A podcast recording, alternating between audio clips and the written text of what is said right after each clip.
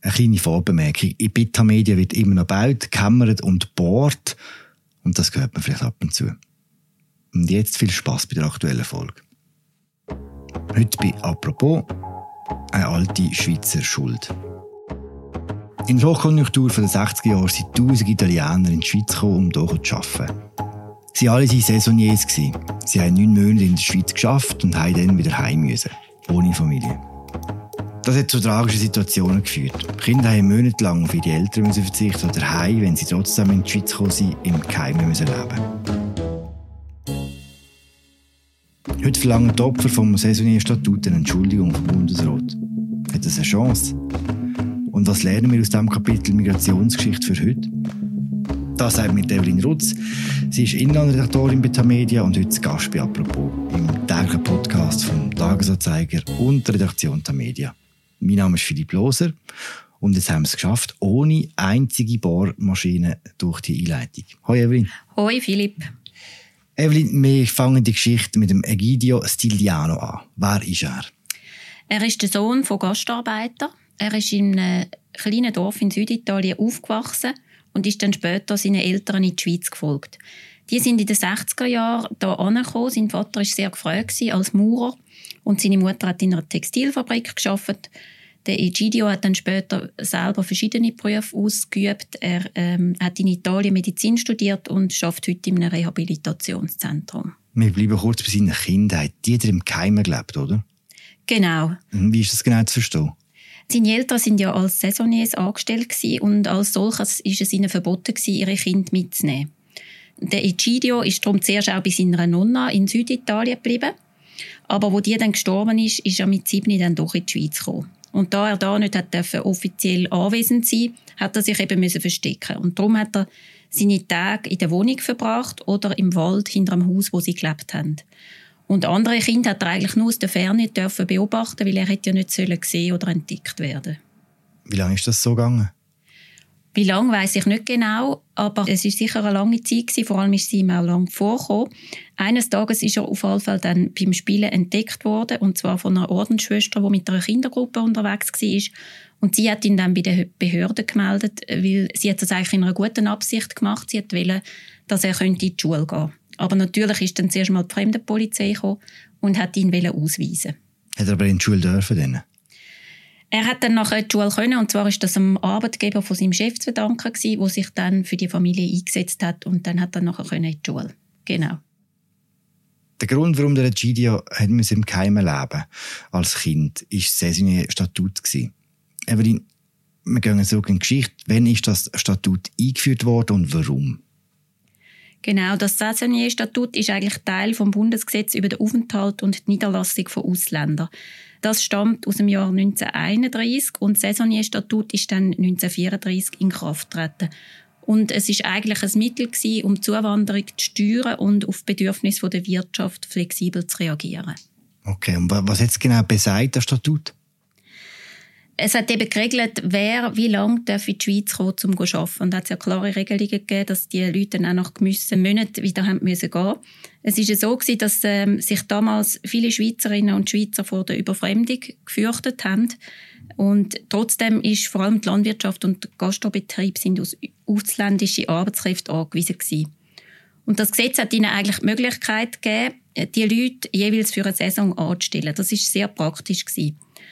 Und breit zur Anwendung kam ist das Statut dann eigentlich erst nach dem Zweiten Weltkrieg, wo die Baubranche extrem boomt hat. Und sie hat vor allem in einer ersten Phase in Italien Arbeitskräfte rekrutiert und später sind aber auch viele Menschen aus Spanien, Portugal und dem damaligen Jugoslawien in die Schweiz gekommen, um dort zu arbeiten. Mhm. Und entscheidend ist, dass eben kein Familiennachzug erlaubt war, oder? Genau. Sie, hätten, also sie sind eigentlich ausschließlich als Arbeitskräfte willkommen gewesen. Familie war in dem Sinne nicht vorgesehen und man hat auch nicht wollen, dass sie sich integrieren. Sie hätten ja nicht länger da bleiben Also man hat sie eigentlich wieder heimschicken wenn man keine Arbeit mehr hat. Der Max Frisch hat mal zu dem Sesnier-Statut gesagt, mit einem berühmten Zitat, sie riefen Arbeitskräfte und es kamen Menschen. Das war im Bundesrat so offenbar nicht bewusst. Gewesen. Ja, das ist schwierig zu sagen, ob es ihm nicht bewusst war es ist der Behörde entweder nicht bewusst gewesen, oder sie haben sich einfach nicht groß darum gekümmert. Im Vordergrund sind einfach die wirtschaftlichen Interessen gestanden. Wobei man schon sagen muss, es hat auch schon damals einzelne Schweizerinnen und Schweizer oder auch Vereine und Organisationen gegeben, die sich für die Gastarbeiterfamilie eingesetzt haben.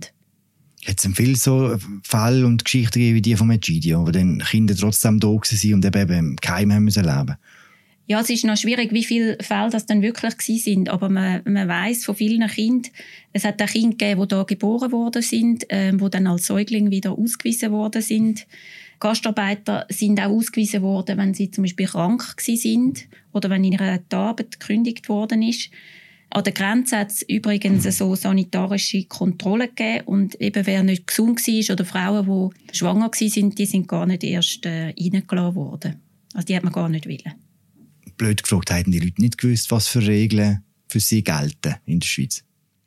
Ja, das ist sicher eine berechtigte Frage, aber ich denke, das sind verschiedene Faktoren, die da eine Rolle spielen. Einige sind schlicht schlecht informiert gewesen. Also man muss sich vorstellen, es ist ja auch nicht wie heute, wo man überall im Internet kann Gesetze nachschauen, was für Bestimmungen gelten und wo Behörden sehr transparent informieren. Es ist ja eher so gewesen, dass man dann vielleicht einen Dorfbewohner kennt hat, der schon in der Schweiz geschafft hat und wo vielleicht erzählt hat, wie gut das ist und wo auch so hat können Geld in die Heime bringen, dass man dann denkt hat, ja, man macht das vielleicht auch und man muss ja auch wissen, dass der Schweiz nach dem Zweiten Weltkrieg wirtschaftlich relativ gut gegangen ist. In Italien ist das gar nicht der Fall gewesen und darum hat man das auch in Kauf genommen. Es ist noch dazu gekommen, dass ähm, die Kantone die Bestimmungen auch sehr unterschiedlich streng umgesetzt haben. Und ich kann mir schon vorstellen, dass es dann für Gastarbeiter auch schwierig war, ist zu wissen, was jetzt wo gilt. Und manchmal ist es sicher auch so gewesen, dass an der bisherigen Betreuungssituation sich etwas geändert hat, eben weil zum Beispiel die Verwandten, weil das nicht mehr gut gelaufen ist oder wie im Fall vom Egidio, dass seine Nonna gestorben ist und man dann einfach die Kinder in die Schweiz geholt hat. Dass man gar nicht ansehen können. Genau. Weißt du denn, wie viele äh, Saisonarbeiterinnen und Arbeiter in die Schweiz gekommen während der Zeit? Ja, es kommt ein bisschen darauf an, welche Phase das du ansprichst. Oder? Das Statut ist ja relativ lang in Kraft, gewesen, also von 1934 bis 2002. Es ist ja dann erst mit der Einführung vom freien Personenverkehr abgeschafft worden. Es gibt natürlich Zahlen darüber, wie viele Gastarbeiter offiziell angestellt sind. In den 60er, 70er Jahren sind das etwa so 130.000 Menschen pro Jahr Hm. Über die versteckten Kinder weiß man aber wenig. Sie hätten ja auch nicht entdeckt werden und auch über Ausweisungen hat man eigentlich dann nicht so Buch geführt. Schätzungen gehen aber davon aus, dass allein in den 70er Jahren äh, 15.000 illegale Kinder in der Schweiz gegeben hat. Hm. Du hast gesagt, aufgehoben worden ist 2002 mit der Einführung des freien Personenverkehr. Was hätte müssen passieren, dass es ein Statut nicht mehr gegeben hat? Ja, es hat eigentlich schon zu Beginn des 20. Jahrhunderts Vereine gegeben oder eben auch die katholische Kirche, die sich für die Migrantinnen und Migranten eingesetzt hat. Auch Gastarbeiter haben sich untereinander vernetzt und es hat auch mit der Zeit dann Anlaufstellen gegeben oder eben auch italienische Kinderkrippen. Und die Solidarität der Schweizer Bevölkerung hat dann mit den Jahren zugenommen. In den 80er Jahren sind es vor allem Sozialdemokraten und Gewerkschaften gewesen, die die prekären Arbeitsverhältnisse angeprangert haben. Und später äh, sind dann eher die Rechte der Kinder in den Vordergrund gerückt. Und man hat dann 1991 den erlebt, in Poimage, also die Schule besuchen. Hm. Und eben zehn Jahre später hat es dann gar nicht mehr gegeben. Genau. Deshalb hat später versucht, das Statut auf eine Art wieder einzuführen, oder? Genau, wir haben ja 2014 über die Initiative gegen die Masseneinwanderung abgestimmt. Dort ist es auch darum gegangen, Kontingent einzuführen. Die Initiative ist ja dann vom Stilvolk relativ knapp mit 50,3 Prozent Ja-Stimmen angenommen worden. Bei der Umsetzung ist es dann aber nicht so gekommen, dass man wieder so ein Statut oder Kontingent eingeführt hätte. Die Abstimmung damals hat dann auch dazu geführt, ähm, dass sich Betroffene haben angefangen untereinander organisieren und sich dann im letzten Jahr zu einem Verein zusammengeschlossen haben. Was will der Verein? Der Verein äh, will vor allem, dass die Gesellschaft anerkennt, was Gastarbeiter erlebt haben. Das Problem ist ja auch, dass viele Betroffene aus Scham oder Schuldgefühl nicht darüber reden, was sie erlebt haben.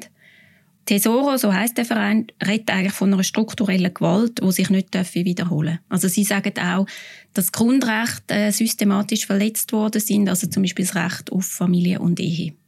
Das heißt, der Verein will nur eine Entschuldigung?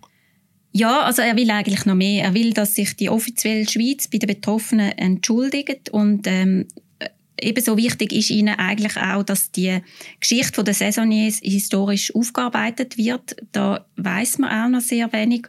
Und ein dritter Punkt ist, dass finanzielle Entschädigungen gezahlt werden sollen. Wie hoch die sein sollen, ist noch unklar.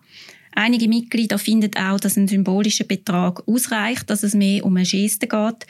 Andere, wie zum Beispiel die Schriftstellerin Melinda Nacciaboni, sind aber in der Meinung, dass in der Schweiz nichts wert ist, was nichts kostet. Also sie findet, es muss auch Geld fließen. Hm. Die drei Forderungen, ist es realistisch, dass die alle drei erfüllt werden? Ja, das finde ich noch schwierig abzuschätzen. Ich denke, es muss wirklich zuerst ein Bewusstsein für die Situation der Gastarbeiter geschaffen werden. Es ist ja wirklich nicht so, dass das Thema jetzt bei vielen noch präsent ist. Es ist ja auch doch schon eine Generation zurück, wo die Sachen passiert sind. Es ist sicher noch ein weiter Weg, bis man dann allenfalls zu Entschädigungen würde gelangen. Andere Sachen sind vielleicht realistischer. Der Bundesrat hat sich ja schon bei diversen Gruppen entschuldigt. Was bringt das den Betroffenen? Äh, vor allem eben, wenn es kein Geld gibt. Genau, wir haben ja den Fall von diesen Verdienkindern oder Opfern von fürsorgerischen Zwangsmaßnahmen. Die haben ja erreicht, dass sich der Bundesrat offiziell bei ihnen entschuldigt hat. Und das ist für viele einfach wichtig dass das mal anerkannt worden ist, was sie erlebt haben. Oder das sind ja auch wirklich traumatische Erlebnisse, wo die Leute das ganze Leben lang belastet haben. Und bei, denen, äh, bei dieser Gruppierung ist es ja dann auch so gewesen, dass es finanzielle Entschädigungen gegeben hat. Also Betroffene sind mit bis zu 25.000 Franken entschädigt worden. Aber viele von ihnen haben das eigentlich gar nicht beantragt, weil ihre ist es wichtiger gewesen, einfach die Entschuldigung. Oder es ist dazu gekommen, dass sie sich nicht mehr haben mit ihrer Geschichte auseinandersetzen Oder sie haben einfach auch nichts mehr mit dem Staat zu tun haben. Angefangen haben die Aufnahme mit dem äh, Gidio Siliano. Wie geht es ihm heute? Wohnt er immer noch in der Schweiz? Er wohnt in Vaduz, aber ist auch sehr viel in Italien. Er ist im Moment gerade in Italien, weil ja dort jetzt bald äh, die Wahlen stattfinden. Auch im Sommer ist er natürlich sehr viel in Italien unterwegs. Er fühlt sich in beiden Ländern wohl. Also er hat eigentlich an beiden Orten eine Heimat gefunden. Und ihm ist es einfach wichtig, dass sich die Geschichte nicht wiederholt und dass die Schweiz mit Migranten anders umgeht, als sie damals mit der Saison umgegangen ist. Danke für das Gespräch, Evelyn. Danke dir. Ein Interview mit dem Egidio Siliano von Evelyn Rutz verlinken wir euch verlinken im Episodenbeschrieb. Danke fürs Zuhören. Wir hören uns morgen wieder. Ciao zusammen.